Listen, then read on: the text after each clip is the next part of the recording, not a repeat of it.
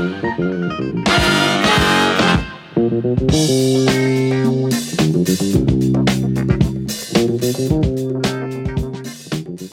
привет! Вы слушаете подкаст о фотографах и фотографии. С вами три человека.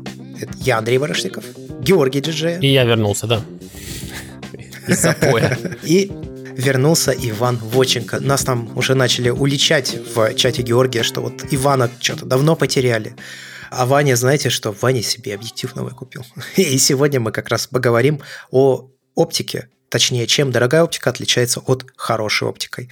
Георгий расскажет о 2470 новом никоновском объективе, новой версии, точнее, этого объектива, а Ваня расскажет о Sony 100-400 мм G-Master. Ну и в целом расскажем, какой смысл вкладываться в дорогую оптику, если он вообще. Давайте выясним. Я, кстати, посмотрел тут Боджека, да, просто шоу было в э, этом мультсериале.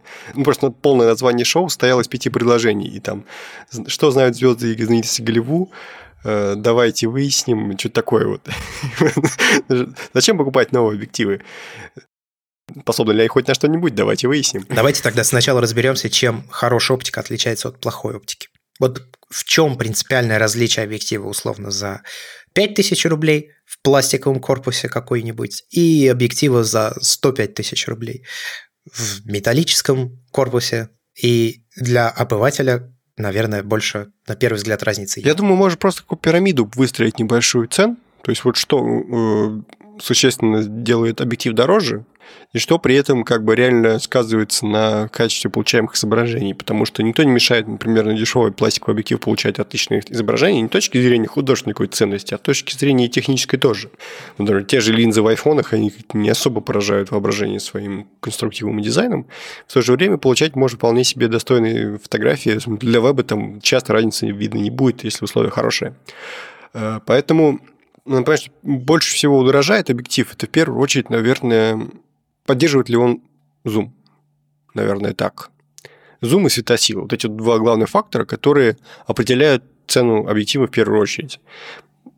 Вы согласны? Или, может, какие-то другие есть соображения по этому поводу? Ну, согласен, да. Светосила, наверное, даже в большей степени. Не знаю. Как бы очень много в бюджетном классе зум объективов, правильно? Но они все темные. Это делает их еще хуже, в общем, да. В целом, наверное, согласен, что просто удорожает конструкцию, и если дешевый зум-объектив, то это катастрофа, потому что все деньги в зуме, в самой технологии, ну, в смысле, чтобы это все сделать, чтобы оно двигалось надежно. Хотя кто там надежно делает, господи? Ну, кстати, надежность. Можно ли сказать, что надежность – это еще одна характеристика более дорогого объектива? Да, определенно так. Другой вопрос, что дорогие объективы тоже бывают ненадежными, и тут еще временной фактор большую роль играет. Новые объективы более надежные, потому что старые имели ряд конструктивных особенностей. Вот, например, есть никоновские 1735, 80-200, они ломучие просто жутко, потому что чисто, вот, во-первых, они стоили в свое время довольно дорого, и сейчас стоят не как топы, но ощутимо. В то же время они э, крошатся очень легко. Я вот сейчас продаю 1735, никоновский.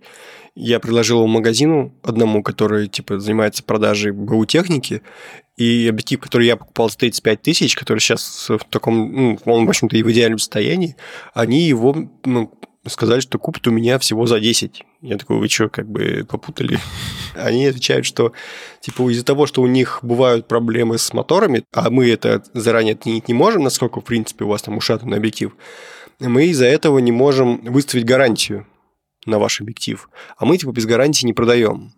Вот, и поэтому вот вы, допустим, нам продали объектив за 35 тысяч, э, мы его перепродали за 40, а потом человек его по гарантии возвращает, и нам приходится его ремонтировать. В итоге мы вкладываем эти деньги в ремонт, возвращаем человеку объектив и теряем на этом деньги. Вот, поэтому в целом имейте в виду, что скупой платит дважды, и покупая старую всякую технику, очень легко нарваться на какие-то проблемы. Новая техника, конечно, в этом плане более надежная. Но я хотел бы еще завершить мысль про зумы и про диафрагмы. То есть сочетание светосильного и зума, сочетание большой диафрагмы и зума, это как раз то, что делает объектив дорогим в принципе. А то когда есть что-то одно из этого, либо там, допустим, отсутствие зума, либо небольшая светосила, как бы что-то из этого объектив удешевляет. Конечно, есть исключения. Еще я думаю, что надо напомнить, что от размера матрицы, наверное, тоже зависит стоимость объектива. Тут, наверное, вы больше можете сказать про меня, потому что у меня как-то не очень богатый опыт покупки на кроп-технику. Вот. Но я, кстати, очень сильно удивился, когда узнал, что Nikon 1755, например, которая является кроп-аналогом 2470, довольно дорогой. Я сейчас перевариваю то, что Георгий сказал, что покупая бэушный, вы можете напороться. Я же купил бэушным этот 100-400, я же его не новым купил. так, поднапрягся. Не-не, я про старую технику именно. Ему, кстати, два года. У него по релиз-дейту он э, практически один из первых, которые там сошли с, с конвейера. Но мне кажется, серийник не нулевой, там 0.1, но что-то там, там близкое, 40 или какой-то. Не бит, не крашен, это все первый владелец. Да-да-да. Ваня, по меркам моих объективов, два года – это даже не ясно. Это еще не родился даже. Ну вот как раз да, вот в случае с э, объективами, которые покупает Андрей, я считаю, что хороший дизайн, когда вот у оптики крутой дизайн, она, в принципе, мануальная, в ней особо ломаться так прям нечему. Ну, конечно, бывают там листы фрагмы могут там заржаветь в зависимости, опять же, с эксплуатацией. Разное бывает, да, но я как об этом чуть позже еще расскажу, когда до меня дойдем. Ну, я просто буду уже централизованно рассказывать об этом опыте. Грибочек может завестись в стекле. Это тоже, да, да. И не только грибочек, может сепарация линз быть, допустим. Это все нужно, конечно же, проверять. Или там, допустим, ты начинаешь э, двигать фокус, и у тебя в какой-то момент э, начинает закрываться диафрагма сама по себе, потому что ты двигаешь фокус. Там э, со старыми объективами может быть миллион разных проблем, и это все нужно отслеживать, если ты собираешься такой купить. Но в целом, если он хорошо, надежно хранился, бережно, то, скорее всего, он будет переживать года достаточно легко. Да, это правда. Поэтому я обычно такую оптику все-таки расцениваю как инвестицию с какой-то стороны. Но в смысле, что деньги там не, вот, не выкинуты прям всегда вот в никуда. Скорее не, не инвестицию, а сбережение. Да. Потому что она редко дорожает, если только это не совсем винтажная оптика, как у Андрея. Я думаю, все-таки я это рассматриваю как инвестицию, потому что я так посмотрел, ну, может, 300 долларов могу сверху накинуть и попробовать продать. Если надо будет, может, и заработать. Мне кажется, вот дальше в пирамиде такой вот э, ценообразования находится скорость работы линзы. То есть медленные линзы, они дешевле, чем более дорогие. Допустим, условный 80-200 никоновский, он чем хуже, чем 70-200. Но в первую очередь он просто работает медленнее. То есть вот новые объективы, они более быстрые, чем старые. В данном случае ты говоришь именно о непосредственно скорости работы, не о светосиле, просто чтобы не было да. недопонимания в виде fast да, lens да. и прочее. Это именно скорость работы мотора, да? Э, скорость фокусировки э, и вот этого всего. Из парадоксальной, кстати, вещь довольно, вот никоновский 85.1.4, ну, без автофокуса собственного, быстрее, чем никоновский с автофокусом, потому что автофокус в объективе медленнее, чем автофокус в камере. Вот, и из-за этого получается, что старое стекло быстрее, чем новое. Тут такой парадоксальный есть момент, то есть это надо учитывать. Тут еще никоновская история с отвертками этими выезжающими из камер. Меня просто пугает этот вот дизайн, всегда пугал, честно сказать. Я поэтому держался в стороне от Nikon. Ну, зато можно купить себе Nikon F90 и снимать на современную оптику, как я делаю сейчас. Я, кстати, в подкасте же не рассказывал про это. Еще. Nikon — это такая история про то, как вот чуваки сделали этот F-байонет, а потом силами невероятных инженерных усилий дотащили его до 2020 года. Это просто феноменально. Все равно, что паровоз в космос отправлять с этим байонетом F. Ну, слава богу, Z пришел. Вздохнули все оптические инженеры, которые прям с ума сходили на от этого F-байонета. Знаешь, что-то принципиально-то не изменилось для потребителя. Может, инженерам там что-то стало попроще, а ну, а вот... Да, я... да, да. Вот именно инженеры почувствовали облегчение, я уверен, что дизайнить новое что-то на объективе F это было челлендж уже 20 лет назад. А сейчас у них как бы крылышки-то раскрылись, я уверен. Душа запела. Хотя сейчас вот показали новый объектив никоновский какой-то телевик тоже, я уже забыл, какое там у него было фокусное расстояние, но такой светленький, по-моему, 100-300, что ли. Не помню, с какой диафрагмой, может быть, 2.8 даже. Вот. Ну, то есть новые стекла еще под это дело все выпускают. Так что, видимо, они самые такие, знаешь, залетные или там косячные инженеры по-прежнему дизайнят под старый байонет. Слабые и некрасивые или там... Наказание. Да, те, которые провинились. Я, кстати, ты перечислял вот элементы удорожающие объективы. Ну, для последних объективов, в частности, вот даже тот, который я купил, и в Canon сейчас объективы, например, у них есть 100-400 первой версии, второй.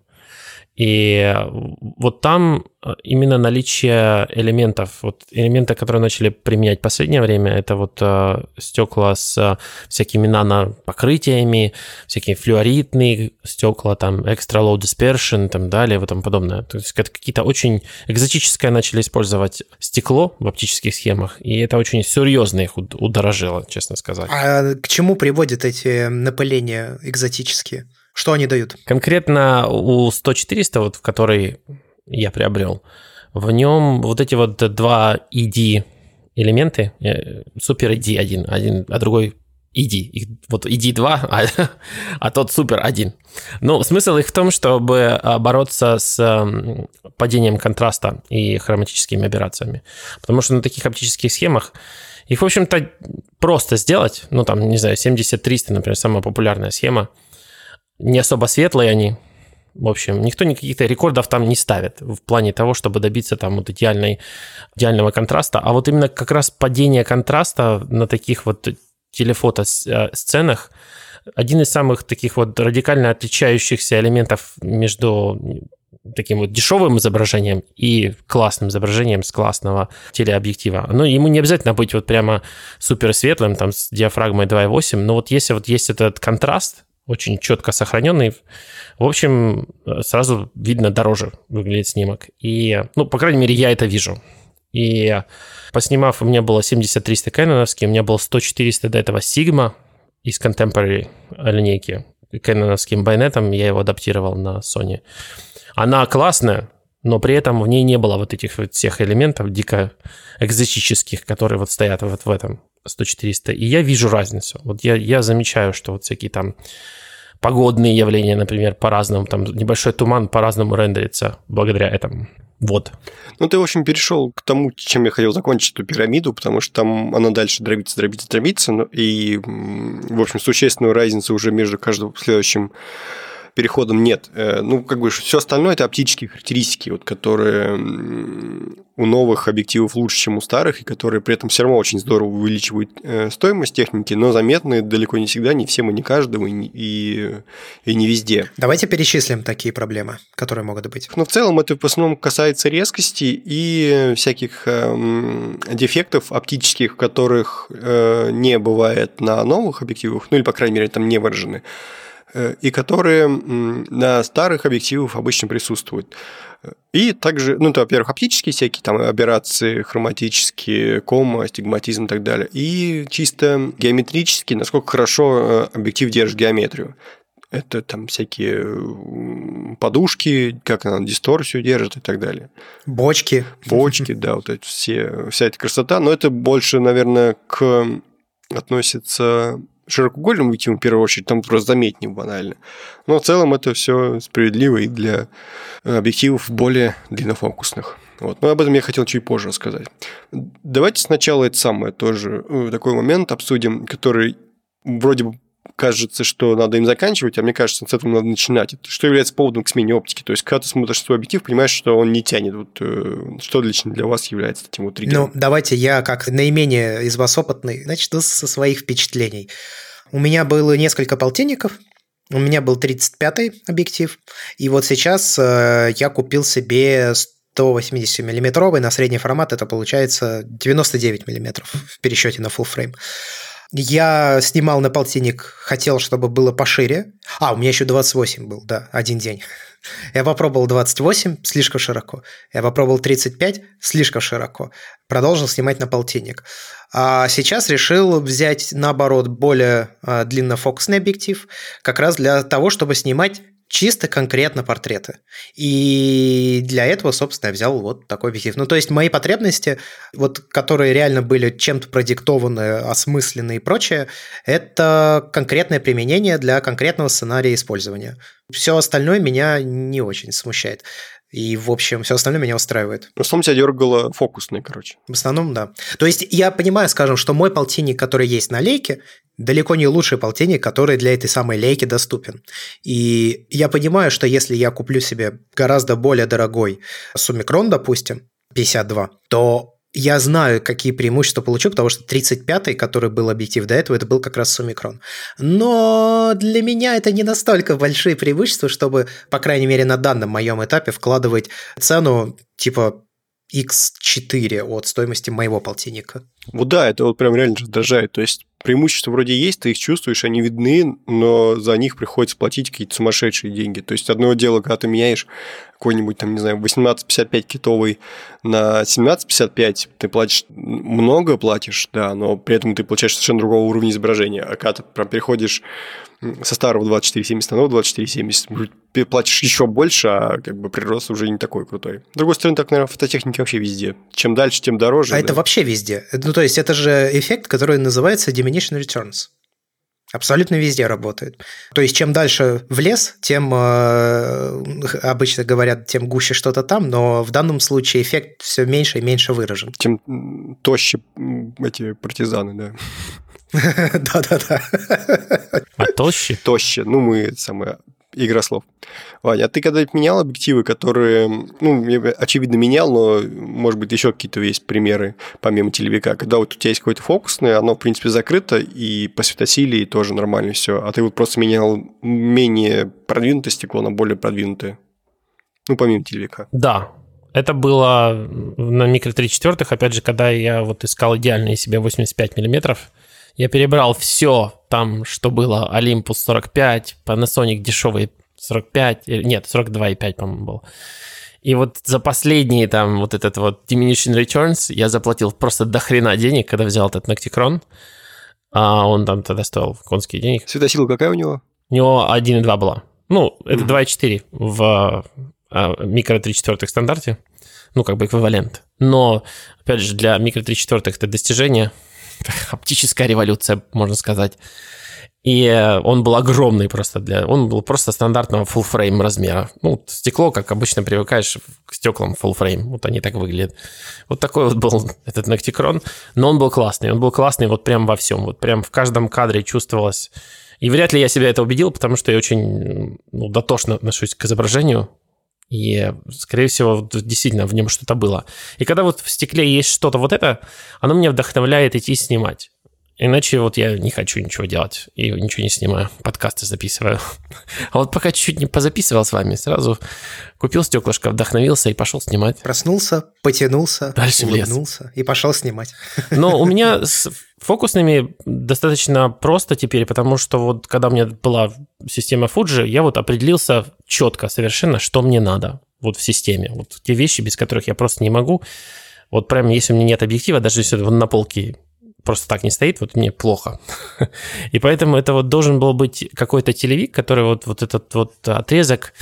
В, у Fuji есть классный 55-200, он превращается в 70-300 эквивалент, на, будучи одетым на какой-нибудь там XT3, например, или там 4.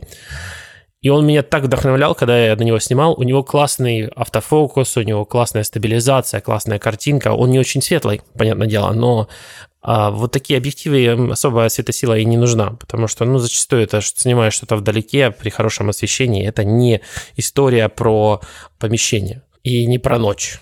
Поэтому мне я вообще не задумывался, какой-то там F у него, у того объектива. И вот когда я ушел с системы Fuji, я искал какой-то эквивалент у Sony. К сожалению, у Sony вот в этом отрезке 7300 полная G. Ну, он просто G называется. Нет, но вот этот конкретно вот этому почему-то не повезло. Он G-объектив, но обычно у них хорошие G-объективы. Но вот этот 70-300, ну какой-то просто... Не знаю зачем, но его надо срочно снимать с линейки, вообще не, не, не делать больше. Зачем они его сделали? Не Непонятно. позориться? Да. И так обидно стало, что я решил колхоз делать. В общем, я взял сигмовскую Contemporary 100-400, тоже темновато она была. Она была 5.6, 6.3 и через Sigma адаптер использовал на Sony. И вот она, в принципе, она классная. Она очень дешевая для такого стекла. 700 долларов, по-моему, стоит. Но надо, конечно, добавлять стоимость переходника. И даже работает более-менее ничего. Ваня, а чем тебе 73 не нравился Sony? Он ужасно мыльный. Вот у него нет этого контраста, нету такого цепкости. Причем он какой-то медленный тоже по автофокусу. Вроде бы у него должен быть, ну, тоже этот как-то линейные моторы у них стоят. Но когда я взял вот этот 100-400, я понял, что такому стеклу нужно два линейных мотора, потому что в этом два линейных мотора. И вот когда они работают вместе, это вообще какой-то запредельный experience для 100-400 стекла. Потому что обычно эти стекла очень неповоротливые. Ну, а хотя им надо бы быть поворотливыми, потому что они обычно для какого-то экшена, происходящего вдалеке. И то, как вот он следит за движущимися объектами в купе с автофокусом А7 III, просто прям невероятно. Прям вообще не думаешь. Вот обычно очень много надо думать о автофокусе. Типа, успеваешь, не успеваешь, или там правильно, может, точечек поменьше сделать, может фокусироваться в каком-то другом месте, на чем-то другом. Но тут три кнопки для холда фокуса по всему прям объективу натыканы. И при этом сам он следит вообще невероятно быстро, адекватно, прям реагирует. Ну, я снимал просто птицы у меня здесь с балкона, которые достаточно быстро двигались, и прям следил вообще невероятно круто. Да, вот этот вот 70-300 меня этим всем не устраивал. То есть у него не хватало какого-то такого контраста, микроконтраста классного, и скорости не хватало в а, фокусировке вообще. Ну, в общем, убыточный какой-то объектив. И, собственно говоря, Сима не смогла его тоже заменить, потому что там бюджетные все элементы, бюджетный стабилизатор. Опять же, для такого стекла на стабилизации тоже экономить нельзя. И когда начинает работать вроде как по идее, вместе с сенсором. Я не знаю, точно ли это подтвержденные данные, что у Sony используется двойная стабилизация со стороны сенсора и со стороны стекла, типа синхронизированная. Но то, как она работает, это вот то, как мне надо, в общем. Плюс еще это совместило в себе близкий фокус, то есть он фокусируется на 98 сантиметров. Ну, то есть э, метр для такого стекла – это очень близко. Это практически макро стекло получается для ну, 100-400, которые на метре фокусируются. Но можно улитку снять, в принципе, у себя под ногами при хорошем освещении. И, в общем, это стало таким автоматически моим любимым стеклом прям для Sony. То, чего мне так долго не хватало. То есть я очень люблю снимать пейзажи на телефото, объектив. И вот у Fuji было вот, этот, вот, вот это в изображении то, что я искал. Вообще Fuji оптику классную делает. У них прям вот плохих стекол конкретно плохих нет. Ну, только совсем, если бюджетный не брать. Даже очень доступные по цене у них стекла сделаны очень классно.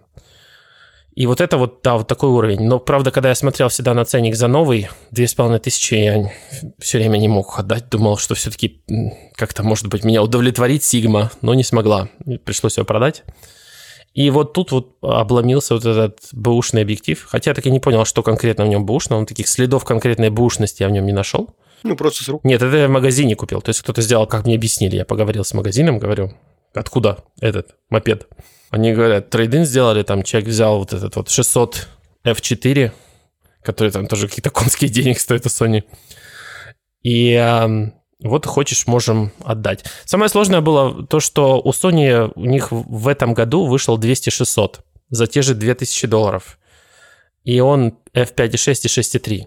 И вот тут самое, вот сейчас в интернете, если ввести вот эти два объектива в поиск YouTube, там найдешь кучу вот этих вот столкновений. Что же делать? Что брать? Но при этом 200-600 это обычное G-стекло. Ну, типа G, без G-Master. Без всяких... И я, когда открыл его конструкцию, смотрю, а, один мотор, все понятно. Нет, до свидания. И подумал, не, ну, лучше перебьюсь, лучше там кропну как-нибудь, что-нибудь как-то. Но все, конечно, впечатляются, что 600 миллиметров, это да, то, что надо. Хотя, конечно, на телефото я не знаю. Я за дополнительные 200 миллиметров и вот как-то 700 грамм веса, достаточно большую фиксированную длину, наверное, бы не, не экономил за деньги. Ну, но битва вот знатная сейчас в ревьюшках по поводу, что же брать. Ну, это действительно непонятно. Вот этот вроде бы дальше бьет дешевле на 500 долларов. Даже я усомнился. А напомни, пожалуйста, по линейке Sony объективов, какие у них есть, э, ну, скажем так, этапы? То есть от самого дешевого к самому дорогому, по неймингу, как их различать? Ну, в смысле, по брендированию? Ну да, да. Но у них есть вот G-стекла, которые вроде как просто хорошие должны быть. Good. Это первый этап. Да. И а, угу. у них нету, самое интересное, никакого-то стандарта, честно сказать. Потому что вот этот 70-300, который полная Г, он G, просто стекло. А есть у них, например, 20 вышел, 20F 1.8. Все прям кипятком от него писают. И тоже G. Есть у них 2405, по-моему, который тоже G, тоже классный. Ну, как бы для своего F4 зум. По Максим Зарецкий себе такой взял. Зарецкий? Да, он купил себе тоже Sony Alpha 7 III, и, э, по-моему, вот этот объектив, я не помню, был он у него или он его недавно тоже приобрел, но вот он сейчас тоже в восторге полном ходит с этой камерой, с этим объективом. Потом у Sony есть Sony Zeiss. И вроде как Sony Zeiss, он ниже, чем G-Master. Ну, вот все в ревью сходятся в одном мнении, что это ниже. Но я бы так не сказал, потому что у меня был полтинник Sony Zeiss, и он был просто восхитительный, прям вообще прям ух. А есть просто Zeiss для Sony, но они как-то вышли так, что я думал, что это Sony, честно сказать, но это вообще чисто Zeiss. Вот э, Zeiss. Да? А как у вас Zeiss говорят или Zeiss на русском? Да, по-разному. Zeiss? Карл Зайц. А, Карл Зайц. Будем Зайц говорить. И вот G-Master в принципе, это первое мое стекло G-Master. Если они все такие, то да-да-да, наверное, они выше всех в линейке должны быть. И это как, типа, аналог L стекла у Canon. А у Nikon есть какие-то там градации? Ну, вот такие вот. Не, есть просто буквенные обозначения, которые маркируют какие-то те или иные там, функции, типа VR, G, ED. То есть, ну, еще есть формальный признак, типа золотое колечко на бленде или там на батке вот это вот считается э, признаком профессионального стекла, но именно в нейминге так, чтобы там Nikon Pro, допустим, такого нет. Хм, интересно. У Fuji, по-моему, тоже нету. А, нет, у них есть красная какая-то лейба, XC, по-моему, или что-то такое. Да, типа вроде бы как продвинутое профессиональное стекло, которое дороже. Я вообще, когда был начинающим фотографом, и, в общем, я всю жизнь начинающий, я искал такое место, где можно было просто всех посмотреть, то есть где можно было бы взять, открыть такую табличку, посмотреть, ага, вот эти, значит, объективы дешевые, они, вот, вот это вот это вот, они подходят для таких вот камер, и вот эти объективы, они там такие-то, такие-то, они имеют то-то, то-то, Потому что когда начинаешь сравнивать, есть столько нюансов с этой никоновской маркировкой. Я просто сейчас вот на пленку что тоже начал снимать, и реально была проблема с тем, чтобы найти информацию полезную, актуальную на тему того, что я могу использовать с пленочной камерой своей. То есть байонет одинаковый, хорошо, а могу я, например, управлять диафрагмой вручную? Выяснилось, что нет. На своей камере на F90 я не могу так делать.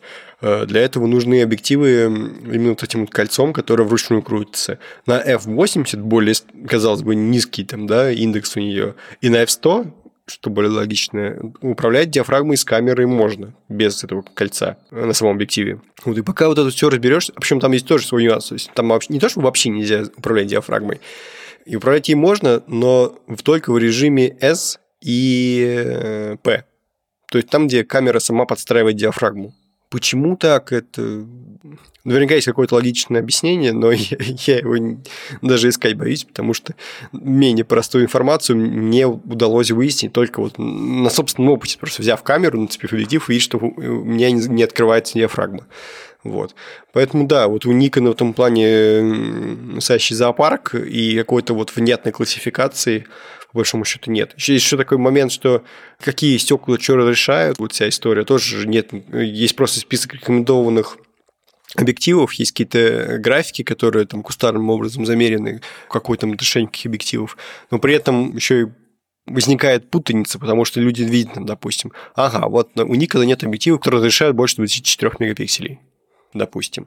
Так нам DxO Mark намерил это значит, что нет смысла брать никоновские объективы, э, камеры, которые обладают разрешением больше 4 мегапикселей. Люди такой вывод делают. И казалось бы, это логично. На самом деле, ты просто берешь многопиксельную камеру, берешь малопиксельную камеру, берешь один и тот же объектив, даже старый, делаешь две фотографии, сравниваешь 100% кроп и видишь, что детализация гораздо выше у новой камеры, просто потому что разрешение по краям снижается, и как бы поэтому не набирается полное вот это вот 45 мегапикселей разрешения. Вот. И вот это вот все вот эти все нюансы, они познаются только если ты реально берешь, покупаешь и ставишь сам. А это как бы не все могут себе позволить, не все хотят себе позволять. И в целом какой-то внятной классификации Никола не хватает. Вот. А по поводу того, что для меня лично является поводом смены оптики, у меня деле только один пример есть, когда я менял объектив, ну, как бы а, менял аналогичный фокусное расстояние с одинаковым там светосилой. Так, у меня когда был 80-200, 2.8 никоновский, я его поменял на ну, относительно новый 70-200 э, никоновский. Э, оба были 2.8. И причиной послужило то, что, во-первых, 80-200 был ломучий, я это знал, и 80-200 э, был гораздо медленней. То есть вот для меня это было фактором важным. Мне одолжили 7200, я съездил с ним в поля, потому что как совершенно другой уровень скорости и цепкости фокусировки. Это 82, которым я пытался фокусироваться на медведе, на вездеходе, бултыхаясь. Меня просто очень расстраивало в отношении. То есть для меня фактором таким самым главным была именно скорость. Вот. Э, ну, конечно, я еще при этом выиграл в резкости, но, скажем так, без резкости я бы пережил. Хотя я придерживаюсь позиции, что э, оптика важнее в этом плане, в плане резкости. Э, чем Sharp хороший. Вот это как раз тот момент, что, в принципе, когда у тебя набирается определенное количество опыта, ты начинаешь понимать, что тебе в какой-то момент помешало. Помешало тебе танцору, помешало ноги или помешало все-таки что-то другое. Тапочки на ногах. Да, если это другое поменять, ты, и все пошло как надо, то ну, ты знаешь, в чем была проблема. А вот часто люди, наверное, попадают там, какой, купят какое-нибудь фуфло, ну, типа, не работает так, как им бы хотелось, и они разочаровываются, вот, типа, это я плохой. Бывают такие случаи, когда не ты плохой. Хотя бывает и когда ты. Я на оптике никогда особо не экономил, но не сказать, чтобы прям вот стремился покупать самую-самую продвинутую дорогую и э, пытался как можно больше объективов иметь в наличии. Потому что для меня как бы мое мнение тут довольно сильно отличается от мнения большинства фотографов. Мне кажется, камера важнее, чем оптика. А, в том отношении, что вот у меня был Nikon D600, да, парк объективов, и когда я поменял D600 на D850, у меня все объективы стали лучше. Они все стали лучше фокусироваться, они все стали давать более качественную э, картинку, они все стали там, более цепкими и так далее. Просто потому что камера другая, и как бы все стало лучше. Вот. Э, а в то же время большинство фотографов считает, что типа камера это просто насадка на объектив, и мне кажется, такое отношение идет от... Э, от Canon. Почему? Виртуально все тушки одинаково плохие. Ну, не то, что они плохие. Это Зарецкий во мне заговорил. Я просто к тому, что техника, конечно, фототехника дешевеет быстрее, чем объективы, фотооптика. Вот. Э, объективы, можно сказать, вообще практически не дешевеют. Знаешь, как э, вот ты распаковал, тогда он подешевел, а после этого он еще цену свою держит очень-очень долго. Там тот же Nikon 85 1.4, который 97 что ли, года, который у меня есть, э, он до сих пор как стоил, так и стоит. То есть он абсолютно держит в себе всю цену. Единственное, что если ты его не поломал, то все, все будет хорошо. Вот. Это на самом деле просто, как мне кажется, вопрос э, точки зрения. Вот ты говоришь, камера лучше, чем оптика, потому что когда ты меняешь камеру, ты автоматически прокачиваешь всю оптику. И это верно. В то же время объектив у тебя качует с камеры на камеру. И будет хорошо, если качевать будет крутой объектив. Я снимаю довольно хреновыми объективами в том числе. То есть у меня есть довольно хорошие, но есть и довольно старые. Там тот же 85.1.4 или 35.1.8, который вообще на кроп.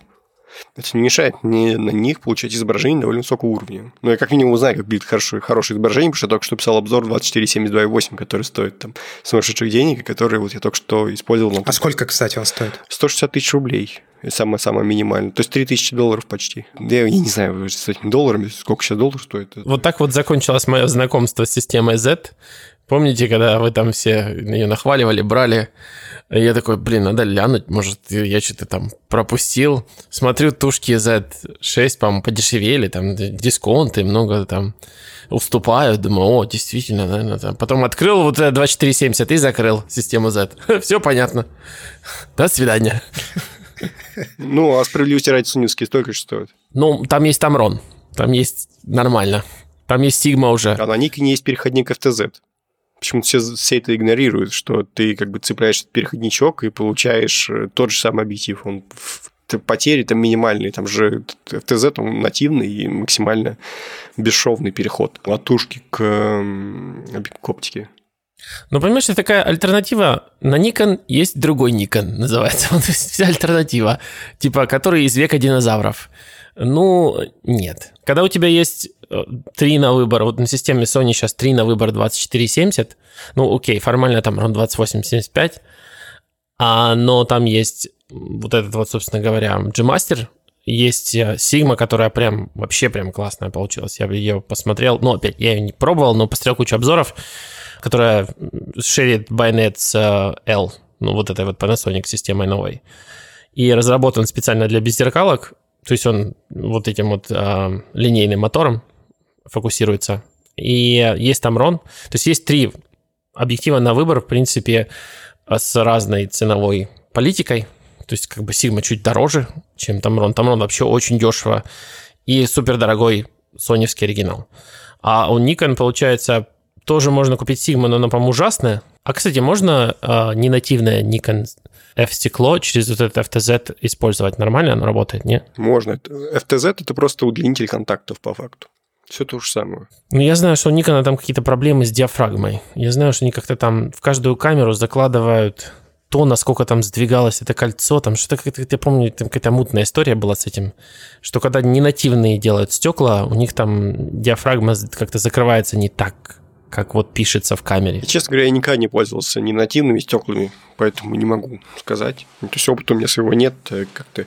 Я просто никогда особо, на самом деле, по поводу оптики не запаривался. Как бы, вот э, есть у меня такое, что я просто беру тупо самое дорогое, что хватает денег, и смотрю, чтобы мне фокусные более-менее подходили, чтобы светлое желательно было. Скажем так, микроконтраст и резкость являются самыми слабыми чертами моих фотографий.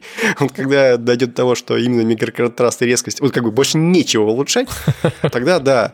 Вот, поэтому я особенно никогда вот на, на этот счет не запаривался. Я просто брал как бы никоновские стекла, которые пример представлял, что они решат мои задачи, и все. Я перебором этой оптики никогда не занимался. У меня часто была история, когда я брал самое дорогое, а потом смотрел, как бы я так бы, чтобы сэкономить. Продавал это самое дорогое, брал чуть подешевле, смотрел, такое же, нет, а ну еще подешевле.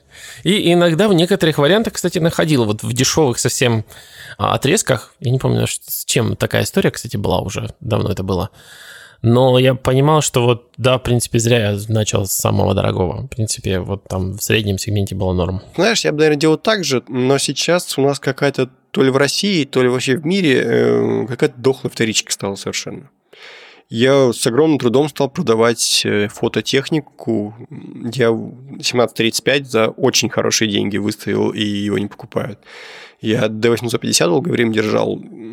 Я его ставил дорого, но как бы за его состояние и за то, что я как бы его с батарейным блоком даю, это тоже были хорошие деньги. И э, реакции какие-то абсолютно минимальные. На 1735, например, до сих пор не было ни одного оклика, при этом ну, недели 2-3, наверное, висит. Да, те деньги, за которые я его покупал. Он, причем я его покупал в магазине, и я его покупал с, с дефектом небольшим. То есть он свистел. Вот, сейчас он не свистит, э, я починил ему мотор, он ну, абсолютно в рабочем состоянии, и все равно не берут. То есть, вот я бы, может быть, тоже вот, вот играл в эту игру, типа, с аукционом практически, типа, типа туда-сюда вот эти объективы менять, но просто столько времени и занимает и внимание, и как бы вот сейчас ты продал, допустим, объектив, да, а потом купить новый удачи не получается. Или наоборот допустим, накупил лишнего, я еще не знаешь, как, как это слить, а деньги просто замороженные висят. Вот. Поэтому я не знаю, как у вас, может быть, у вас как-то в этом плане. Кстати, у меня в последнее время тоже как-то это под 100-400 сигма очень тяжело продавалось, не знаю чего. Обычно очень просто уходило. Хотя, да, я давно этим не занимался. Подрастерял навык. Но на самом деле, наверное, же сказывается и то, что ну, рынок постоянно этот уменьшается. Похоже, да, как не прискорбно. Просто людей, заинтересованных меньше. Нас как-то просили рассказать, как выбирать объективы, то есть на вторичке, что проверяет это все. Я даже не знаю, что по этому поводу сказать. Я обычно просто беру мишень и договариваюсь о манибеке. Ну, то есть мишень, то есть такая штука специальная, ты по ней можешь смотреть, насколько фронт фокус, бэк фокус, и что там по краям, мылит, не мылит. Вот, ну и смотрю, что внутри, там пыль, не пыль. Ну, и как насколько кольца хорошо вращаются. И остальное даже не знаю, как э, можно проверить на оптике, что там, что там еще можно выяснить. Какие-то есть ритуалы? Я вообще, во-первых, не обладаю большим опытом покупки вообще БУ техники. Ну, я как бы ее покупаю, но у меня опыт маленький. Что я знаю, может быть, э, ну, грибок, может быть, э, если неправильно хранилась оптика, пыль, причем, кстати, грибок может выглядеть не только как вот такая полупрозрачная плесень, да, если так можно выразиться. Он еще может выглядеть как... Эм, вот представьте, что наждачку взяли и зашлифовали стекло, и оно такое как бы в мелких-мелких-мелких царапинах, будто мат. Вот это тоже может быть грибком. Может быть сепарация линз, ну то есть, допустим, в линз-блоке есть линзы, которые склеены, да, так скажем. И может так произойти, что эти линзы начали друг от друга отходить, потому что этот клей или что там используется для этого, какой адхезив, рассыхается. И, ну, это, опять же, это, наверное, касается больше старых объективов. Дальше идут э, какие-то уже и очень индивидуальные штуки. Допустим, у меня на Араксе у объективов есть так называемый толкатель диафрагмы. И в случае, допустим, с объективами для Аракса, вот это самое слабое звено. В этих объективах практически всегда толкатель не работает, и, соответственно, чтобы закрыть диафрагму, тебе нужно пользоваться репетиром. Вот это такая штука, которая практически всегда сломана, ее ремонт стоит где-то 2000 рублей – ну и вот э, я недавно купил себе как раз объектив, буквально на этих выходных, и отдал сразу, чтобы это починили, чтобы это сделали. В принципе, снимать можно и без этого, но так просто проще. Наверняка на разных системах, если мы говорим о старых объективах, есть какие-то вот такие свои приколы. Я даже сейчас, наверное, опять же, больше про пленочную говорю, потому что таких приколов становится меньше по мере развития всей техники. Ну, вот электронные объективы тяжело проверять, конечно, потому что нужно каким-то образом ну, вернее, проверять без камеры, надо каким-то образом закрывать диафрагму, смотреть на нее со стороны линзы, смотреть, как она себя ведет, там есть ли какие-нибудь на ней повреждения конкретно на этих лепестках, или там, может, какие-нибудь выделения, которых не должно быть. У меня был как-то объектив, у которого что-то вся диафрагма была в каких-то потеках, и я его не купил. То есть я его просматривал и подумал, да хрен его знает, что это. Может, все нормально, конечно, может, не знаю, смазочка вытекла. Но, да, решил не связываться. Но в основном, да, полезно в объектив со светом заглядывать а, с обоих сторон, не будучи как бы поставленным на камеру посветить, посмотреть, что вы там увидите. Если там постучать, постучали обратно со стороны объектива, то точно не надо брать такой объектив. А, да, кстати, небольшой совет на предмет просветки. Просвечивать лучше в темноте, смотреть обязательно под углом, потому что есть иллюзорный шанс себе так вот залепить в глаз светом, что, мол, не покажется да, да. сквозь объектив. Я как-то не подумал, что кто-то может посветить так. Да, поэтому светить, во-первых, лучше в темноте. Некоторые виды грибка, где он слабо развит, они незаметны на свету. И когда светишь, то смотреть, конечно, на объектив надо под углом, потому что иначе можно себя неплохо ослепить. Это важно.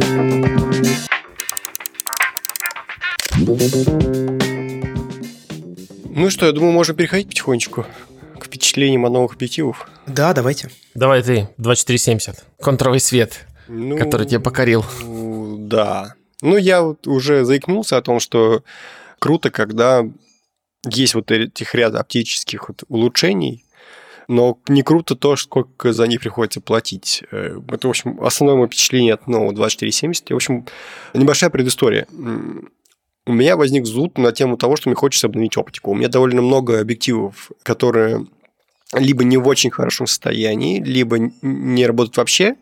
Я думаю, ну-ка я сейчас оставлю только вот самый-самый топчик, а всякое барахло поскидываю. Но я так подумал, наверное, нет никакого смысла вкладываться в новые объективы для старой системы, для Nikon F. Я в этом, в общем, так и до сих пор убежден. Я начал смотреть, что есть на новом байонете на Nikon Z. Они, кстати, Nikon не очень хорошо сделали. Они в одного байонета у них как бы он называется Nikon Z, в то же время у них объективы, которые новые, они S имеют индекс. Почему тут они так сделали? То есть новый объектив называется 2470 2.8S. На нем, собственно, так и написано. Так вот, я посмотрел, что есть там, э, и мне покорил совершенно новый объектив 1430 на f4. Вот я понял, что я хочу обновить ширик, и новый какой ширик э, на старую систему я точно брать не хочу. Не хочу брать 1424, бегемот мне совершенно не нужен. У меня уже был печальный опыт с ним. Хотя э, оптически я влюблен, но как бы нет, больше не хочу тратить такие деньги на это стекло. Вот. И 1735 тоже, который я как затычку для байонета использовал. Типа, ну, что-то что надо на этом диапазоне иметь, но он тоже как не, не мое любимое фокусное и не мой любимый рисунок.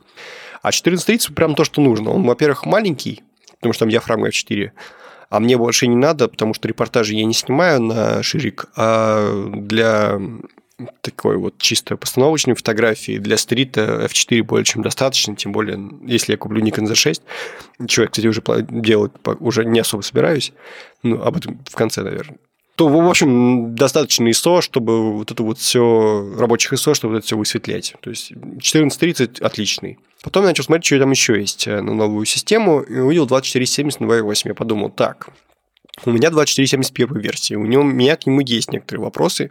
Во-первых, мне интересно, насколько лучше новые, чем старые, в принципе. То есть, что я теряю, не покупая самое топовое стекло. А во-вторых, э, ну, он на самом деле довольно медленный, как мне показалось, и в нем нет стаба.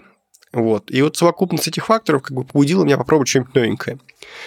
Э, я написал Никону, говорю, ребят, давайте попробую 2470, я хочу как бы перейти на беззеркалки. Мне интересно, на что я подписываюсь, помимо... Ну, то есть, хорошо, 1430 я возьму, а стоит ли брать 2470 в дальнейшем и как бы видеть поле для дальнейшего роста. Я его взял, и в первое впечатление у меня было разочарование, потому что этот объектив был достаточно медленный, и на Z7 был как будто бы не такой цепкий, как на D850. То есть я снимал на 2470 старый, своих попугаев, они наносились по комнате. А это идеальный тест, то есть там темно, быстро, и вот как раз вот телепортажные задачи, насколько хорошо решают, на них тестировать идеально. Вот. А Z7 какие-то постоянно промахивалось. Потом я сообразил, как настроить камеру так, чтобы она фокусировалась гораздо быстрее, но цепкость это не добавила. Но это я уже грешу больше просто на то, что никоновский автофокус в беззеркалках пока просто не столь хорош, как в зеркалках. Вот, это первый момент. То есть, как бы ради э, вот этих вот чисто репортажных моментов э, я бы обновляться не стал на новую систему. Тут надо еще учитывать, что просто новый объектив на старую камеру не поставишь, а наоборот можно. То есть, э, старые никонские объективы встают на Z-серию, а объективы, которые для Z-серии, они на DF750 никак не приклеиваются, к сожалению. Вот. Второй момент, который мне понравился уже, это его размер. То есть, э, если сравнивать в лоб, просто положить 2470 новый и 2470 старый, то кажется, что они вроде бы примерно ну, ничем не отличаются. С другой стороны, когда ты цепляешься на Z7, который потоньше, чем D850 все-таки, а потом, когда ты начинаешь еще и, допустим, с переходником цеплять на ту же Z7 2470, то как бы разница уже ощутима. И как понимаешь, что если ты собираешься переходить на беззеркалки, то, наверное, имеет смысл брать вот именно новый 2470, просто потому что он будет тупо гораздо меньше. То есть, надо учитывать, что у меня первая версия 2470 была еще вторая для зеркалок, и она еще больше, еще тяжелее. Да, в ней есть таб. А она лучше? Это лучше, чем что? Лучше, чем моя? Чем первая, да. Ну, конечно, лучше, да. У нее повыше скорость, примерно 50% по замерам. Но это я не сам не тестировал, я просто читал об этом. А во-вторых, у нее есть таб. Ну и всякие такие общие вещи, типа резкости по краям, все вот это больше, больше прокачано. Вот. Потом я посмотрел, в чем мне получилось на Z7. И надо сказать, что у меня, в принципе, довольно долго этот объектив был на руках, и много фотографий я с ним обработал. И тут такой вот момент я подметил. Э, когда ты эти фотографии обрабатываешь, вот именно в этот момент кайфуешь больше всего от этого стекла. То есть, когда ты смотришь на готовое изображение, там, в Инстаграме, в блоге, где угодно, ты думаешь, ну, как бы, ну да, красиво, но как бы разницы с предыдущим особо не видно. А когда ты вот именно вот мелко все это рассматриваешь, когда ты сам с этим изображением ковыряешь, просто чувствуешь, что очень качественный исходник. Это вот прям заметно. Но намного лучше микроконтраст, детализация, резкость. Э, при том, что камеры Z7 и там D850 точки зрения матрицы идентичны. Именно вот разница исключительно в оптике. Вот. И это как бы все хорошо, это все заметно, это все радует, э, но больше мне понравилось э, его переход от э, зоны нерезкости к зоне резкости. Он такой мягкий-мягкий. То есть на старых объективах никоновских на них такая вот жесткая есть граница, вот типа вот боке, вот у нас типа все резкое. А на этих фотография какая-то более пластичная, такая более мягкая, в то же время это не сказывается на резкости негативно. Мне вот это вот очень понравилось. Вот. Это вот из основного. Ну, он, конечно, более современный сам по себе, это чувствуется во многом. У него есть дисплейчик этот, который наверху находится, честно говоря, применение которого я не нашел. А туда можно вообще какую информацию выводить? Вот какие тебе даются варианты? Всех сейчас не вспомню на ходу, но из того, что я использовал, это точное отображение фокусного расстояния, то есть там до миллиметра. По-моему, даже до полумиллиметра, если не ошибаюсь. То есть у тебя на самом объективе вот эти вот насечки, они там имеют определенную градуировку, там 24, 28, 35, 50. Вот, а когда у тебя есть вот этот вот дисплейчик, ты можешь там до миллиметра, там 36 миллиметров, допустим, выставить. Зачем это может понадобиться, я, честно говоря, не знаю, потому что я с такими ситуациями не сталкиваюсь. У меня единственная ситуация, когда мне это понадобилось, возникла, когда я начал в лоб сравнивать iPhone с э, камерой, просто потому что хотел быть высветить одинаково фокус, найти провести слепой тест. Больше я не придумал, для чего мне это может быть понадобится нужно. Вот, это первый момент. Второй момент, туда можно вывести диафрагму, тоже непонятно зачем, ты обычно все это видишь в камере. Туда можно вывести дистанцию фокусировки. Там отображается, включено макро или нет. Там есть такой момент, что ты можешь фокусироваться, вручную довести, и он типа переводится в режим макро. И вот это вот все отображается на дисплее. В принципе, прикольно, что он есть, но как бы если бы его не было, и объектив был бы там, не знаю, дешевле, я бы предпочел более дешевый объектив, просто потому что, ну, как бы очень нишевая тема. Может быть, кому-то это нужно, но я, честно говоря, для себя вот в своих use cases не нашел. Это может понравиться. Не, ну, дистанция фокусировки – это полезно для ретроградов, которые любят... А как? Я не знаю. Руками, знаешь, фокусироваться, не знаю. Ну, жаль, его не оденешь на что-то такое ручное, пленочное, это было бы очень полезно. Но может Nikon выпустит, прикиньте, да, в Z-байонете что-то пленочное. Не знаю, медиаформатное. Туда, наверное, влезет медиум формат или нет? В этот байонет. Может быть, и влезет.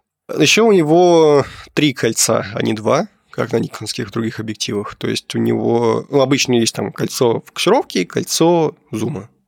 А у этого еще одно кольцо, на которое тоже можно назвать, что хочешь, даже выдержку, по-моему, если мне память не меняет. Тоже не совсем понимаю, зачем это нужно, не то чтобы на Nikon Z не хватало кнопочек и крутилок. Ну вот, если вдруг надо, то он это умеет. Ну а фокус hold есть на кнопке или нет? Есть.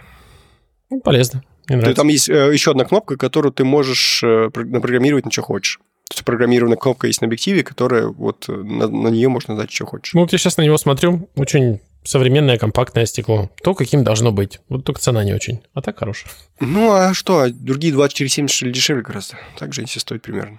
Ты знаешь, мне кажется, что цены-то только будут расти, потому что рынок сужается, чтобы производить, соответственно, нужно вкладну, продавать дороже. Ну, да. Что мне еще, значит, понравилось в нем? Ну, он тихий, Просто, видимо, может быть, еще и потому, что новый, а у меня объектив все-таки старый. Но в тот момент, что беззеркалки же, в принципе, тише работают гораздо. И часто самый громкий звук, который издавал объектив, это э, комплект техники, это вот именно шум моторчика. И, допустим, когда кого-то спящего фотографируешь, там, не знаю, попугая того же, это играет роль. Ну и действительно бывает такое, что нужно снимать настолько тихо, что даже объектив должен тихо фокусироваться. И это, конечно, приятно, что объектив звуков вообще никаких не издает. Мне понравилось, как он в контровом свете работает, но это, в принципе, э, отличие новых хороших объективов от э, таких постарше, насколько лучше он выдерживает эту контрастность, микроконтраст э, против света. Вот. Да, это приятно. У него поменьше фокус-бризинг. Да, тут у никоновских объективов, в принципе, у всех есть болезнь, особенно там на старых телевиках это есть. Фокус-бризинг – это когда ты фокусируешься, а у тебя меняется то, насколько объектив приближает, в зависимости от того, насколько близко или далеко ты фокусируешься. Мы об этом уже как-то говорили. Вот. У этого объектива я вообще не заметил, чтобы он как-то проявлялся. Вот. Ну и, соответственно, дистанция фокусировки у него поменьше. То есть я мог вот эти вот для жены фотографировать ее цветы довольно близко и поджимал диафрагму, получал фактически макрообъектив. Ну ладно, я преувеличиваю, конечно, не макрообъектив, но можно фокусироваться довольно близко. Ближе мне, в общем, обычно не нужно. Вот. Ну и в целом, наверное, все, что я про него хотел рассказать. Э, цену я вроде назвал, да. Да, да. Мой вывод такой, что как бы на Z-серии, наверное, лучше взять все-таки его, просто потому что он банально гораздо меньше и как бы, наверное, будет не особенно сильно. А по весу он меньше, чем FTZ и 2470 оригинальный? То есть этот 805 грамм? Да, он ощутимо меньше весит старый 2470, который второй версии, вот у меня первый, он как бы, по-моему, килограмм примерно весит или 900 грамм. Новый был тяжелее, причем значительно, по-моему, прям нормально так весил. Вот, этот весит прям, ну, он легкий. Я не чувствовал каких-то с этим. Ну, вот я сейчас вижу кило 70 на никоновский вот этот а, EDVR, который 2470. Да, это новый, это второй версии, то есть который с составом. То есть килограмм 70 граммов. Ну вот, получается разница 200 грамм, 265 даже грамм. Да. Ну, по-моему, ощутимо. А еще FTZ-переходник сколько-то весит, я так полагаю. Не знаю, сколько, грамм 100, наверное. Ну, практически ничего. То он больше увеличивает размер. Он что, пластиковый? Он не пластиковый, он алюминиевый. Я не знаю, у меня сигмовский адаптер весит 200 грамм по-моему. Страшно. Слушай, ну я его не взвешивал, но мне не запомнился его вес, что он какой-то такой существенный. Ну, интересно, на B&H есть а, вес его? Мне скорее раздражает, что, в принципе, вся эта халабуда становится очень большой, и этот переходник можно забыть, у меня такое бывало. Вот, этим, это да. А то, что как бы сколько-то весит, я думаю, что это последнее, что играет роль. Только есть вес пакетджа 0,65 паунда. Хрен его знает, сколько он без коробки весит. А каковы твои впечатления от 100-400 G Master? Потому что ты из нас троих себе купил новый объектив, дорогой, э, крутой, ты с ним уже чуть-чуть походил, попользовался. Давай, делись впечатлениями. Даже за свои деньги. Даже никто не дал погонять. Сказали либо купить. В общем, опять же, вот эта вот длинная у меня история с э, тому, как я приходил к G-Master 100-400. То есть этому стеклу уже два года, он практически э, был выпущен вместе с каким? Вторым поколением? А7, я даже не помню, честно сказать. И, но цена конечно, меня убивало. Я думал, можно вот как-то вот обойтись, как-то вот не купить, но, похоже, нет. не получилось. Если бы я, наверное, не увидел его бэушным, я бы, наверное, точно... Это все-таки две с половиной тысячи, это очень дорого за него. Даже две тысячи дорого. Ну вот чуть-чуть походив, да, могу сказать, что нормально. Что окей, две тысячи долларов, в принципе, да, окей. За все, что там есть в нем, наверное. Вот все вещи, которые сделаны, там куча кнопок для фокус-холда, целых три то есть их можно даже поназначать. И на такие крутые вещи, о которых я когда даже не задумывался, что можно назначить на кнопки на объективе. А самое крутое, это вот можно на одну кнопку повесить абсолютно все настройки камеры. Вот какие-то совсем кастомные. Вот ты накрутил что-то такое, не знаю. Скажем, ты снимаешь что-то пассивное, у тебя одни настройки, правильно? И тут ты в кадр что-то влетело резко, и тебе надо поменять свои системы фокусировки, тебе надо поменять, опять же, скорость затвора, тебе надо поменять. В общем, все, практически всех, все вот характеристики, которыми ты снимал, надо сменить. И чтобы это все не накручивать или не полагаться на автоматику, ты можешь задать вот такой вот пресет, который будет работать, пока ты держишь эту кнопку. И это оказалась такая прикольная вещь. Ну, как бы я еще много применений этому не нашел, но мне показалось это круто. То, что вот на этом объективе три кастомные кнопки. По умолчанию они все делают focus hold, но вот кастомно можно сделать вот такой вот пресет, который будет работать, удерживая кнопку. И, естественно, весь такой вот build этого объектива, он весит 1400 кг, 1400, ну, вернее, 1400 грамм, 1 кг и 400 грамм. И э, это вот все вот металл, пластик, Sony, сделан made in Japan, все-таки это тоже редко последнее время для объективов, я удивился. Я тогда думал, в Тайване сделают или где-нибудь, где Sony обычно делает. Ну вот да, японский. И э, меня немного смущает, как в нем двигается кольцо фокусировки. Это единственный элемент, который как-то вот я думал, может он поломанный, может его типа уже ушатали. Но оно не так вот прям... У меня очень высокие требования, наверное, к нему за такие деньги. Оно не то, что прям отваливается, оно просто есть такой небольшой люфт. А как вот в новых Apple AirPods Pro? Вот люфт крышечки небольшой есть. А так он на старых есть поменьше, конечно, на стекле, на вот это, вот это вот как бы кольцо фокусировки. Но, опять же, я, честно сказать, даже не знаю, где бы я им пользовался, этим стеклом фокусировки, вот в таком объективе. Вот там как бы управлять фокусом руками, это ну, не знаю, последнее дело, которое что ты будешь делать в объективе 100-400. И там надо на автофокус полагаться, и он классно работает с ним. Опять же, я вообще в восторге абсолютно, как работают эти два мотора. Как и заявлено, работают как два мотора, прямо вот очень супер быстро и агрессивно. А вот сможешь объяснить для меня человеку, у которого никаких моторов нет? Что, в чем проявляется, как ощущается? Ну, это выражается в слежке за объектом, да. То есть вот, например, птицы очень резко меняют положение головы, и надо вот, чтобы все время глаз был в фокусе. И если они очень близко, то даже на f4.5 и 5.6 все равно глубина резкости достаточно маленькая. То есть э, чуть-чуть буквально сдвижка, и уже там на крылья, например, фокус, а не на глазу. Знаешь? И то, как он умеет следить за этим в режиме следящего фокуса, то насколько быстро сдвигать. И тут раз там, например, птица сдвинулась очень резко вперед или назад. Если ты снимаешь серию, скажем, например, не знаю, там собака бежит, у тебя будет в итоге больше кадров вот этого экшена в фокусе. То есть он сможет проследить все время за этим объектом адекватно. Если объектив, вот скажем, автофокус камеры позволяет такое слежение, объектив не поспевает за ним, то ты, в общем, будешь скован самым медленным своим элементом, ну, собственно говоря, стеклом. Я, опять же, это знаю, потому что мне до этого был 70-300 и был вот этот вот Sigma. То есть я думал, можно было предположить, что это вот ну, автофокус камеры не справляется. Но на самом деле просто он отдает команду объективу, но он не может справиться достаточно быстро. А этот вот, вот прям шевелится как надо. такое ощущение, что его делали вот под автофокус A9, которая типа самая профи фотокамера у Sony. И вот именно, наверное, с этой связкой будет вообще супер идеально. Просто это такой редкий experience для объективов телефото. То есть они, это чтобы ты понимал, надо двигать очень большие элементы на большое расстояние для того, чтобы добиться... И очень точно надо двигать для того, чтобы добиться идеального фокуса вот в таких вот стеклах. Я понял. А два мотора? Ну вот типа они, получается, двигают разные части внутри объектива? Ну, если посмотреть на как это сделано, видно, что один очень массивный, есть у него большие магнитные элементы. Скорее всего, он сделан для того, что я, он, тут как бы не видно, какие конкретные элементы он двигает, я в разборе не смотрел. И один маленький. А, а наверное, большой двигает на грубое приближение делает, а маленький уже точно наводит. Да, да. То есть я так и полагаю, что вот основной большой мотор делает в основные рывки, а вот микроподстройку делает второй мотор.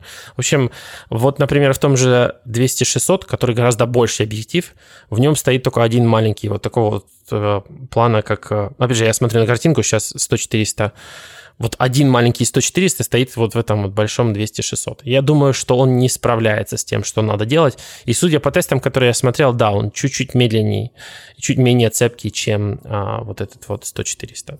Ну и, собственно говоря, как бы build quality на этом не заканчивается. У нас всякие там weather sealing, там всякие покрытия для того, чтобы отталкивать там отпечатки и воду и тому подобное.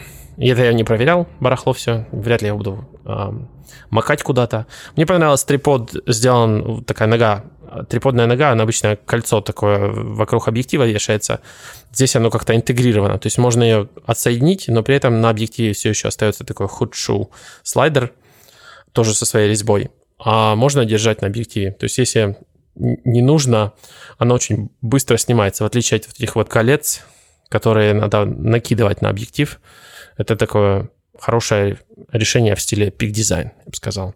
Если бы там еще пик дизайновская была клипса прям встроена, было вообще круто. А Bayonet не выломает в случае чего? Если, ну, то есть нужно ставить на штатив именно на объектив? Я бы сказал да, что вот в случае с A7 а III конкретно, я бы, наверное, ставил всегда на объектив, потому что A7 III, она чуть-чуть послабее, чем остальные камеры Sony. Вот А9, А7, даже R4, по-моему, у них все, весь корпус сделан из металла. Я думаю, что там усиленный байонет. Опять же, я думаю, я не пробовал.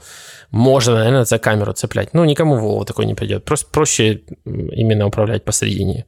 Эта вся конструкция становится более маневренный, так сказать. Да просто удобнее. У тебя нормально и до объектива рукой в случае чего достать, и до камеры. А так иначе все очень сильно вперед уезжает. Основная проблема таких объективов это то, что они раскладываются, то есть этот выдвигающийся элемент, с ним обычно много всяких вопросов, ну, в таком роде объективов, особенно больших.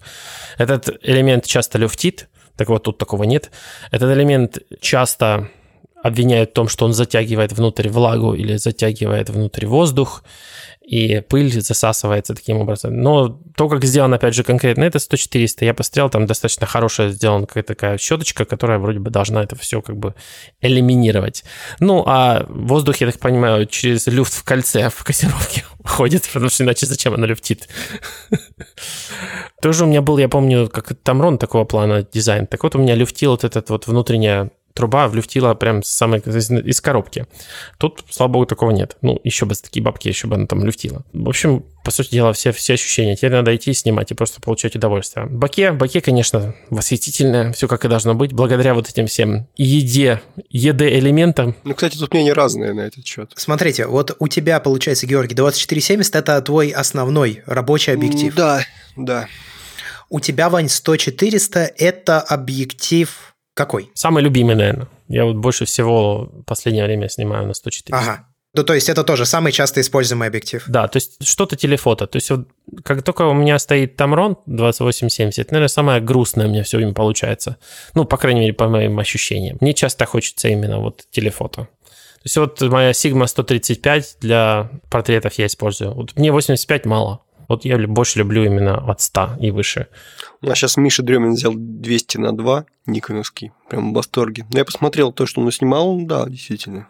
И очень интересное изображение.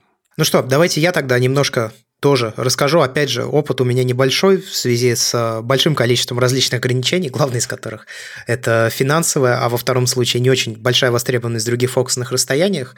У меня две камеры.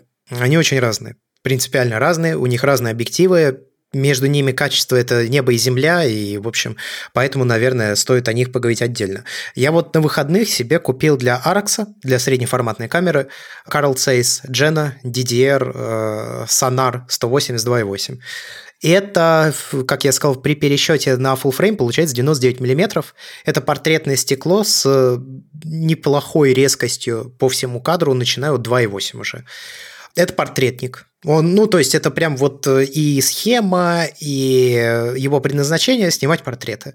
У него есть четыре версии за время существования. Сама схема из 1950 года, и за время выпуска этого объектива у него было четыре разных версии, начиная от э, серебристой. Самая первая, которая появилась, она вышла на Олимпийских играх и называлась тогда еще Сонар Олимпия. В ней отличие, ну, во-первых, отсутствует мультипросветление, хоть какое-то, и в ней, если не ошибаюсь, 18 э, лепестков диафрагмы. Во всех остальных уже гораздо меньше этих лепестков, их 7. Значит, следующая версия – это так называемая зебра. Она черная, но у нее есть серебристые такие просветления. Ну, короче, он действительно похож на зебру. Следующая версия – это черный объектив, вот у меня именно такая. Он уже пересчитан, но при этом все еще без мультипросветления. И следующая – это тоже черный объектив, но уже с мультипросветлением. Если не вдаваться в подробности, то версия с мультипросветлением лучше для цветных фотографий, без мультипросветления чуть лучше в черно-белой фотографии. Именно поэтому я взял без мультипросветления. У него вес, во-первых, 1350 граммов. У него длина 120 миллиметров. У него бленда совершенно здоровая. У него этот э, диаметр что-то 82, по-моему, миллиметра. Ну, короче, это прямо такая здоровая э, штука, которую тоже надо ставить на штатив. Там есть штативное гнездо, находится на кольце, которое крутится, его можно зажать. Пока что ничего толком не могу сказать, потому что я сразу отнес его на доработку, чтобы как раз вот тот толкатель диафрагмы починили. Но это, в общем, большая редкость, когда ты находишь эти объективы для Pentagon 6 системы с байонетом таким, когда ты находишь их в полностью рабочем состоянии. Слава богу, что доработка стоит немного, но следите за Инстаграмом. Я думаю, что в каком-то обозримом будущем, когда я получу его обратно на руки, в течение, наверное, полумесяца это произойдет, я, конечно же, уже проведу какие-то портретные съемки, тоже Вики или еще, может быть, кого-нибудь, и посмотрю, как сильно это будет отличаться от э, моего объектива 82.8, которым я пользуюсь на Арексе, который, надо заметить, кстати, тоже очень хорошо подходит именно для портретов, хотя и при пересчете на full frame это 44 миллиметра, что, в общем, ну, как бы нельзя назвать, да, типа портретное расстояние. По поводу лейки. Вот вы говорили о том, как отличаются объективы в зависимости от их стоимости. У лейки тоже есть такая градация – но прежде чем переходить непосредственно к лейковской оптике, стоит вообще сказать, кто для нее, для этой камеры доступен. Потому что объективы делает Voigtlander, также объективы делает Zeiss, и есть, собственно, лейковские объективы. Там есть еще другие объективы, которые тоже подходят под M-mount, но их мало, и я на них, честно говоря, никогда не смотрел. А если располагать их в какой-то градации крутости, то Voigtlander – это объективы попроще, Zeiss – это объективы практически на уровне лейки, но дешевле. И Leica – это объективы, ну, они очень дорогие, они очень маленькие, они, как правило, все очень тяжелые, но относительно своего размера имеют. Ты когда на них смотришь, ты ожидаешь, что они будут легче. Они все металлические, и, в принципе, у лейки плохих объективов как таковых, в общем, и нет. Ну, то есть ты можешь взять любой, и он будет окей. Они отличаются друг от друга максимальной э, светосилой, и, соответственно, название у них тоже отличается. То есть у них э, объективы идут по линейкам. Линейки их достаточно много, но ключевые – это Эльмар, это F3.5 или F4, это Эльмарит F2.8, это Сумарит F2.5, это Сумикрон F2, Sumilux F1.4 и Noctilux, это которая F0.95 до F1.2. Ну, там они разные в зависимости от версии бывали. Каждый из этих объективов постоянно переживает какие-то реитерации, обновляется, что-то в нем улучшается и так далее, и так далее, и так далее. В принципе, можно для себя, чтобы для простоты, сократить все это до Elmar, Summicron и Sumilux. У меня сейчас э, Voigtlanderский объектив Nocton 51.5, причем не для маунта M, а это лимитированная версия, которая была выпущена в честь, если не ошибаюсь, 200-летия Voigtlander. Она была сделана еще под M39 маунт, изначально потому что я покупал его для своей предыдущей лейки. Встал на M-маунт, на нынешнюю лейку M6TL через простое железное колечко-переходник толщиной, наверное, миллиметра два и полностью работает.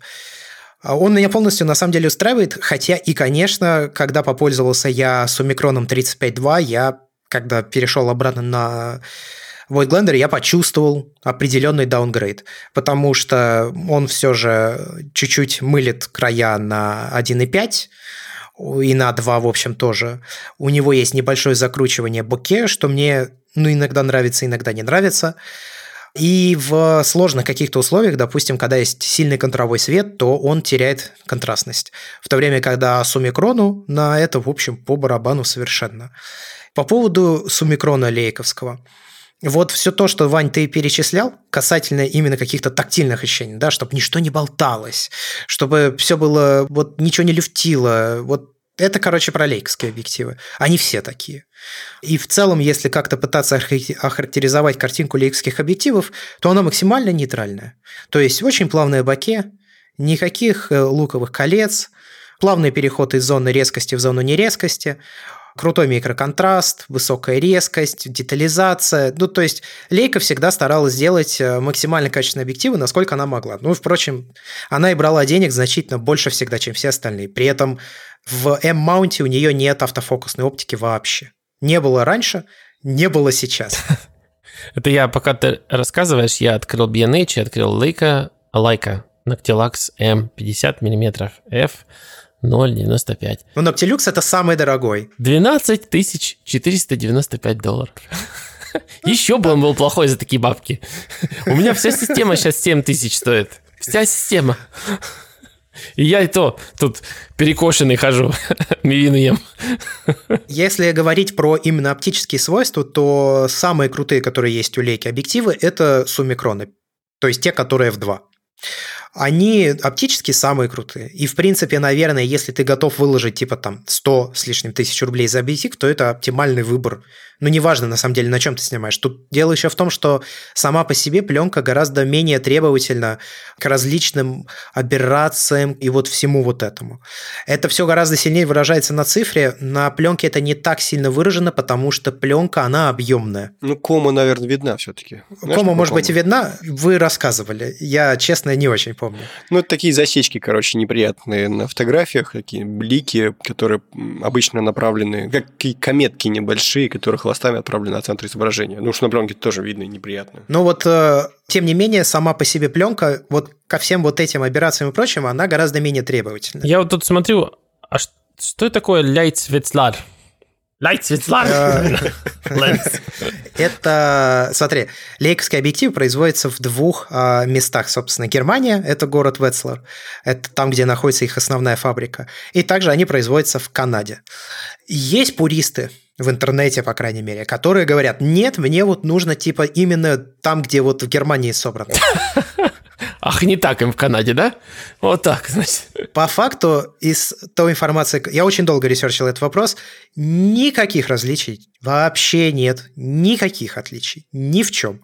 Нет принципиальной разницы, где он собран что там э, высокие требования к качеству изготовления, что там высокие требования к качеству изготовления. Люди до сих пор некоторые думают, что есть какие-то американские айфоны особенные, которые и есть какие-то особ... не такие особенные русские. Что они типа, а то, что они с одного завода. Это никого не волнует. Слава богу, Лейка умеет решать этот вопрос нормально. Они типа, ну хотите немецкий, будет там на 30% дороже, пожалуйста, нам не сложно. То же самое.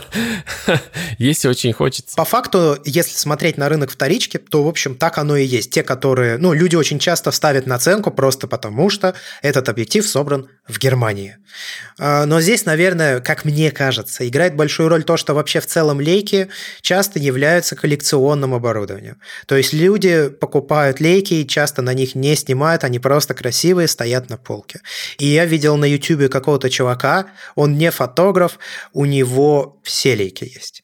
Вот все, которые были Ну, то есть это такое, знаешь, это такое вложение денег. А, кстати, что для лейки хорошо, наверное, для человека, который себе ее покупает. Если мы говорим о все, что начинается от M-маунта, это неплохое вложение денег на их сохранение, потому что она не дешевеет. Она и не дорожает, впрочем, но она и не дешевеет. То есть ты вложил, и ты за сколько вложил, столько совершенно точно продашь. Особенно если это оптика, и ты ее сохранил в хорошем состоянии, не, там, не покоцал, не раздолбал, ничего такого. Но опять же, даже аналитика по тому же B&H, вот беру Leica Sumarit M35 F2.4, новый стоит 295, и тут же они продают used за 1929. Ну, как бы ну, ну, вот, еле да. скинули, называется. Есть одна, наверное, особенность лейковской оптики, по которой я скучаю по которой я скучаю после того, как попользовался микроном 35.2.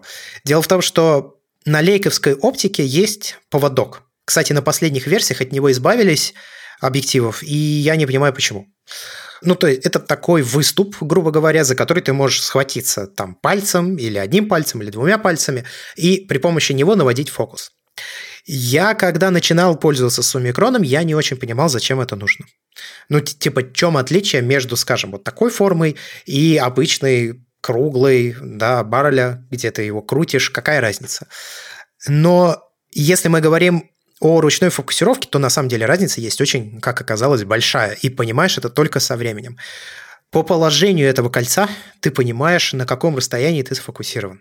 И тебе, особенно если ты снимаешь днем, тебе не нужно типа вымерять через глазок видоискателя, насколько точно ты сфокусирован там или нет, ты понимаешь, что вот если он находится вот в этом положении, вот этот э, фокусировочный поводок, если он находится, условно говоря, здесь, то это вытянутая рука, если он находится здесь, то это типа там, допустим, 2 метра, а если он находится вот здесь, то это уже там типа 3 метра и бесконечно. Ну, как пример, при F8 или там F16, не принципиально. Я как пример сейчас говорю. А тут бы дисплейчика пригодился. И вот по этому положению ты даже не смотришь. Я это начал делать делать уже под конец, когда нас Умикрон снимал, ты не смотришь видоискатель, в принципе, вообще. Если ты понимаешь, что у тебя попадает в кадр, если ты чувствуешь свое фокусное расстояние, то ты просто двигаешь вот этот поводок, не глядя, и делаешь, ну, нажимаешь на кнопку спуска. Очень быстро. Ну, то есть, если, скажем так, надрочиться, то скорость реакции, по крайней мере, для вот этого самого пресловутого стрита, она получается ну, очень быстро все выходит.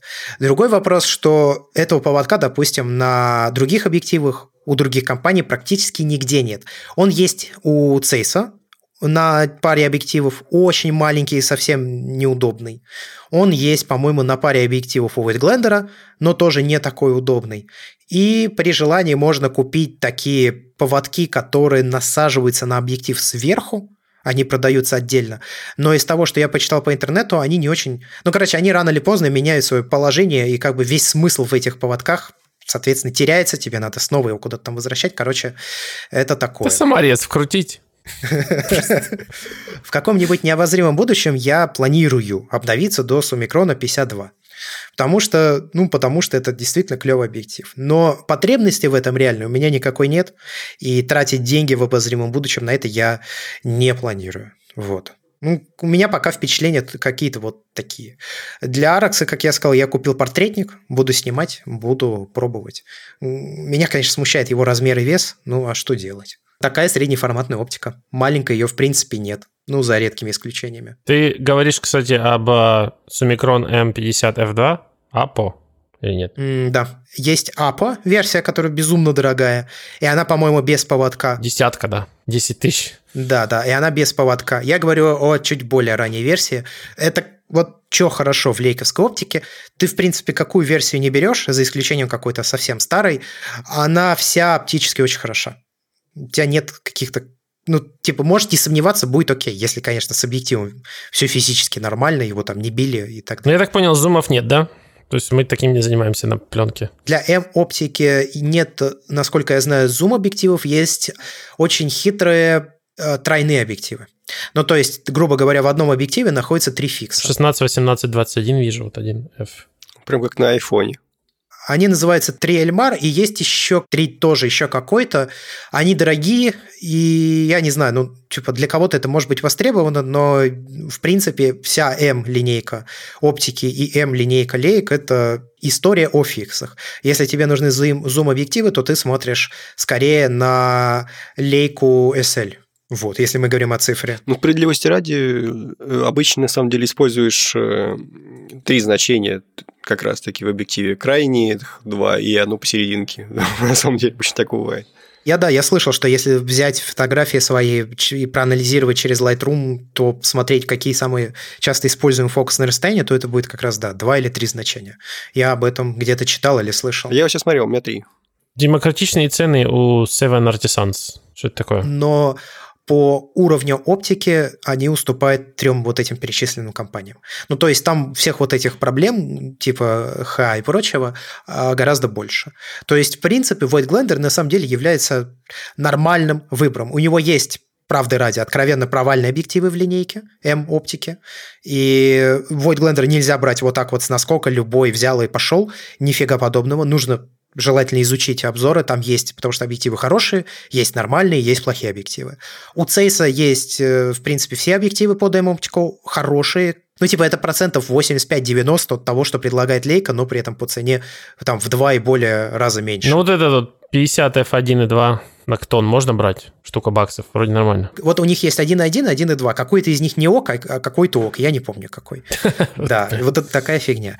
В принципе, люди, которые снимают на М-оптику цейсовскую, они испытывают только удовольствие и ничего более. Я сам их не пробовал, но там главное отличие, на самом деле, между цейсовской и лейковской оптикой – это в том самом рисунке. Он разный. Ну, он реально сильно отличается. И вот здесь уже каждый выбирает под себя. Если вдруг ближе лейковская, ну, будь добр, выкладывай гораздо больше денег. Ну, как-то так.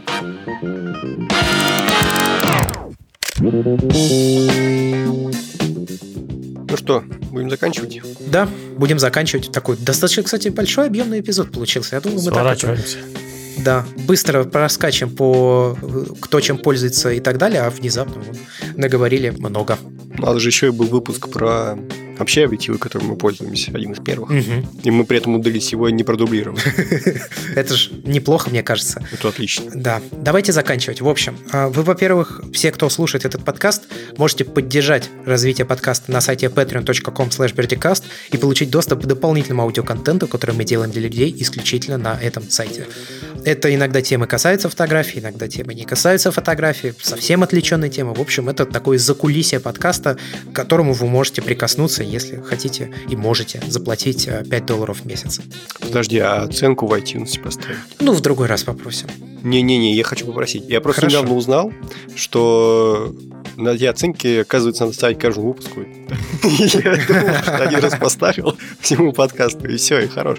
А тут, оказывается, типа реально каждому выпуску туда надо ставить. Это если мы говорим о Казбоксе каком-нибудь, кстати, то это вообще вполне правда. Там можно поставить лайк конкретному эпизоду. Apple подкаст тоже, я постоянно ставлю лайки своим этим подкастам. Ты что?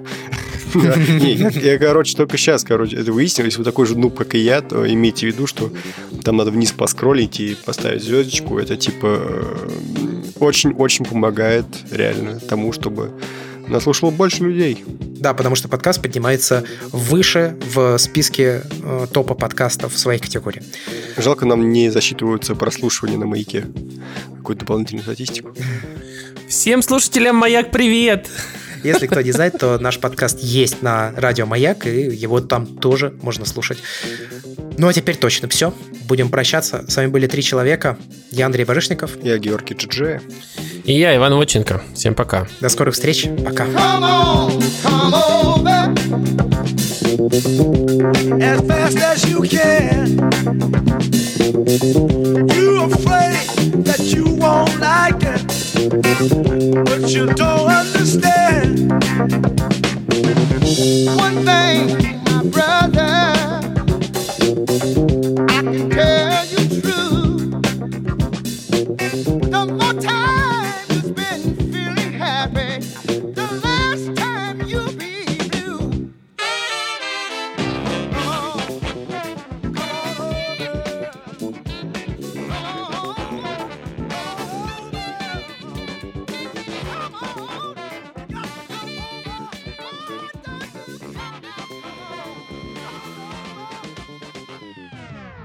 Удивительная, конечно, история с, этими, ау, а, с этой аудиоаппаратурой.